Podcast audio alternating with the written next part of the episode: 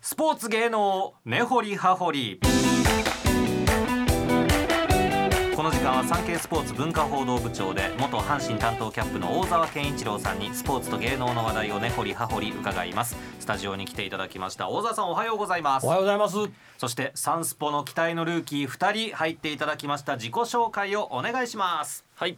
サンスポ新人の中谷優奈です。よろしくお願いいたします。よろしくお願いしますそしてはい、えっと、僕、私もサンスポ新人の鈴木和樹と申します。よろしくお願いいたします。 2人とも男前ですね大沢さんシュッとしてるでしょなんシュッか。として爽やかで超大型ルーキーですね。ねえだって中谷君は中学時代に侍ジャパンに選ばれていると、はい、でその後高知高校で選抜に出場はい、いすごいねや、そんな甲子園投げた。投げました。すごいやん。ピッチャー。先発で出てたんですね、一発で出たんですけど、ええちょっと8失点とかしてしまって。八失点。はい、何回投げた。えっと、6回ですかねまあまあまあまあ。巨人の今の増田陸選手に。おお。プレーボールで、あの甲子園のレフトフェンス直撃打たれまして。 それどうした。はいなるほどで今プロ野球選手として活躍している選手たちと高校時代に顔を合わせてるっていうの、ねこれは強いですよね、うん大学でもやったんでね。はい、大学でもあったので、まあ、ぜひその経験を生かして頑張れたらなと思っております。素晴らしいで素晴らすしいで鈴木君はあのバックパッカーで世界各国回ってそうですね、コロナ禍の影響もあったんですけど、隙間を縫って、はい、回りましたね。英語ペラペラなんですすごい。まあ、ペラペラとまでは自分では言えないですけど、まあ、コミュニケーションは取れますね。いやだって大学時代に東京オリンピックの取材班に入ってはい。で鈴木君以外周りみんな外国人っていう環境あそうですね、オーストラリアのテレビクルーのチームに入ったので、すごい。ねもう来週から僕の代わ りに。教わってもらっても大丈夫なかんな。で大沢さんそんな声ちっちゃくなるんです かいやいやいやいやはいえ今日はあのちょっと口も挟みながら参加してもらえたらなと思いおま願すいしまよろしすくお願い。します。えーそういえば大沢さんあのチャランポランの富吉さんと京セラドーム行かれてたんです先ね週金曜日二十一日。まあ楽しそうな写真がいっぱいツイッターにアップされてましオリてックス西武戦ですね。あの富吉さんが西武のファンなんで。ええええで僕ヒットアンドヒット結構聞いてるんですけどね。はいあのでリスナーさんからねメールいただいてるんでご紹介しましょうか堺市のクラクラにゃんこさんですちょっとわかりま す。はい先週金曜日京セラドームでチャランポランと三好さん大沢さんとのえー試合を一緒に観戦させてもらった私オリックスカラーのネイビースープをスーツを着用していたものですコアなパ・リーグファンが三塁側に集まり決して放送では できないような話題も飛び出して報復絶倒いや本当に楽しい時間が過ごせましたとクラクラにゃんこさんどうもありがあとりうがとうごございざいまましすた。 またぜひということで、もうなんかうだうだね、昔のパリーグの話しながら、ええもうめっちゃ楽しかったですわ、本当に。で、あの西武の球団関係者も来られるんですよ。あそうなんですか富井さんこんにちはって。へえ。渡辺 GM がよろしくとお伝えきまし、言うてました言うて。すごいですね GM より偉いんやな富吉さんとか思って。もう富吉 GM 誕生かみ誕たい生なかみたいな感じです。はいでね、ラジオでよう出てくるあのね奈良の消防署のおっちゃん、はいあの富さんのラジオにね神戸の郵便局のお兄ちゃんとかねあのパ・リーグ芸人って書いてる T シャツ着て着 てねでもさんその選手名鑑褒めてもらってね富吉さんに、ええあのコーチの年俸乗ってるとそうそうそうこれサンスポだけや言うてね、はいで僕嬉しくて持ってってねまだ持ってない人にちょっと配ったりとかしてそうなんですでも何人かネットで取り寄せたとかあのそう富吉さんが勧めてるからあのメルカリで買いましたとかいう人いてね、ええもっていうかメルカリに出してやがるやつがいるんいでるすんですけどね、 はい。もう生パリーグ芸人体験でね、もう最高でした。もう写真撮って最後、ね最後ねほんでね、えー富吉さん帰られたんですよね。はいお疲れ様でした。言うてで何人かと駅まで一緒に行ったんですけど、いや富吉さんおもろいな言ってもう最高ですね言ってもうでもう時代が富吉さんに追いつ追いついてないよなまだとか言ってね。 で早起きへんかなとか言って、でも富吉さんって関西在住で。西武ファンですよねって一人言い出して「そやな」って「やっぱ狭いよな」って言って「 やっぱ中中途半端かな」言って帰ってきたんですあようまいことオチがついたんですついたんねですけど はいええぜひあとあのヒットアンドヒットのリスナーさんもゴゾラーさんもまたやるらしいんで番組内で言わはると思いますんではいぜひその時は僕も行ける時は行こうと思いますけどもねはいぜひとも皆さんまた機会がありましたら、そして阪神先週3勝3敗となったんですそうねね。ちょ調子のいい広島を甲子園に迎えて勝ち越して、で苦手なバンテリンドーム行って、まあ、案の定まあ一緒に一緒に入ることですけどね、うんうんまあ、打てないということですけどねなかなか、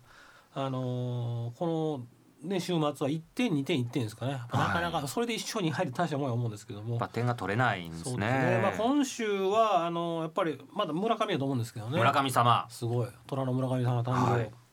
あのーねあのー完全試合してて、ええええね、巨人巨人戦だかな巨人戦者ねでで下ろして物議かましとったんですけど。完全試合いけたんかななあおおおー言ってる岡田さんね、はい、正直正直もんやからねあのあのほんほんそういう感想言ってはり本音ましたけどが漏れてましたはいね中日戦でもね途中までか完全試合5回1までですかねはいであれランナーヒット打たれて岡田さんがホッとしたいのもねこれまた正直なところ思いますけどねうんこれで変えられる言うて ねであの試合も2安打完封ですかはいなかなか関東完封ってできませんからねうんはいどうですかあの中井君あの村上のいいところいやそうですねやっぱり、まあ、コーナーの制球力がいいのであーなんか球数もそんなに使わずにあ確かに抑えられてるから、まあ、最近関東少ないですけそうどそう完封できた要因かなと思って見てましたあースピードそんな出ないけど、はいなんかカットボールがやっぱまっすぐに見えるんですかねあーあのボールがいいかなとなるほ思お ー素晴らしいさすがさすがってありがとうございますでそのその彼がもうビシッと投げて、、はいいうところでこれ大きいと思いますけど青柳がちょっと調子悪くてまあまあマッシュまではならないでしょうけど、まあ、西純也がマッシュになっちゃってるんでねで阪神やっぱりもう投手力が命だと思うんですようん今度伊藤将司上がってくると思うんですけどもうやっぱりなかなか備えに打てないんで。やっぱもう少ないチャンスで点取って2きるいうところでやっぱ完投できるピッチャーでできたいのは大きいと思いますけどね今ちょっと湯浅がねコンディション不良でいないんで後ろ結局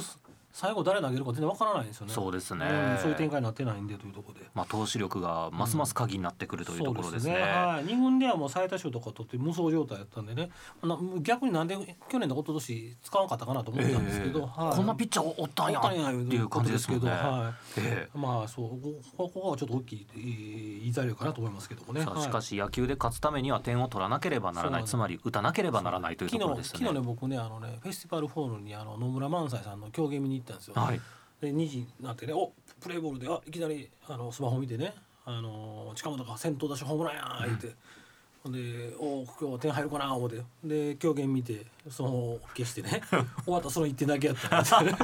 寂しいお寂しいえまあこんなんが多いですよねえ佐藤輝明はどうでしょう。あ、佐藤輝ねあのねちょっとこの前ね数日前なんですけど元阪神の球団関係者結構中枢にいた人が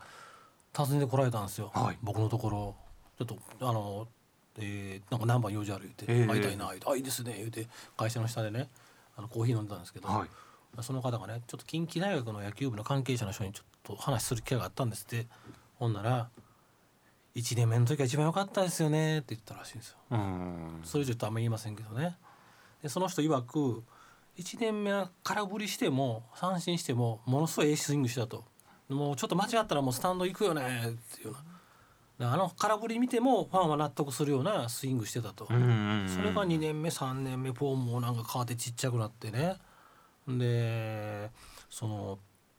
今なんか当てに行ってるとかもう振らされて三振とかでしょええなんだこんななったかなって言って